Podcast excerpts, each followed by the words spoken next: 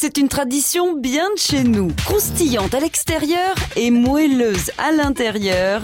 En France, nous achetons 320 baguettes de pain chaque seconde. La bonne baguette, c'est quand la croûte elle croustille à mort. La baguette moulée, j'ai horreur de ça. C'est pas bon, j'en achète jamais.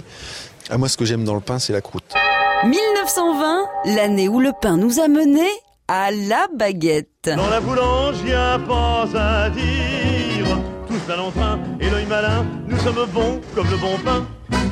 Paris, 1839, l'Autrichien Auguste Zang ouvre rue Richelieu sa boulangerie viennoise, qui donnera son nom aux viennoiseries?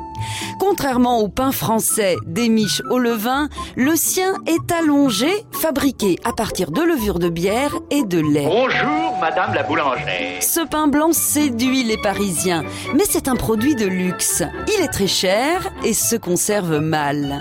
En 1920, une nouvelle loi interdit aux boulangers de travailler avant 4 heures du matin.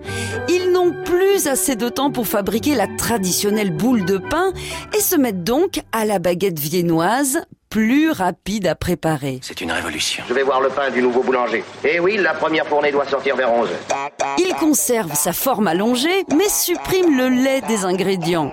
Légère, plus croustillante et moins chère que dans sa version viennoise, la baguette se conserve toujours aussi mal.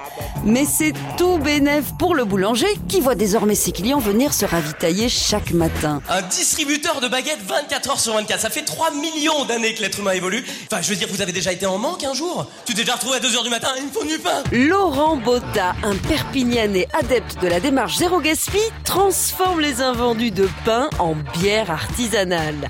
Alors désormais, à l'apéro, c'est pain perdu pour tout le monde. On n'arrête pas le progrès. Eh ben, mon cher, je ne suis pas boulanger, mais enfin, il me semble que cet homme connaît parfaitement son métier. À retrouver sur francebleu.fr. Il me faut du pain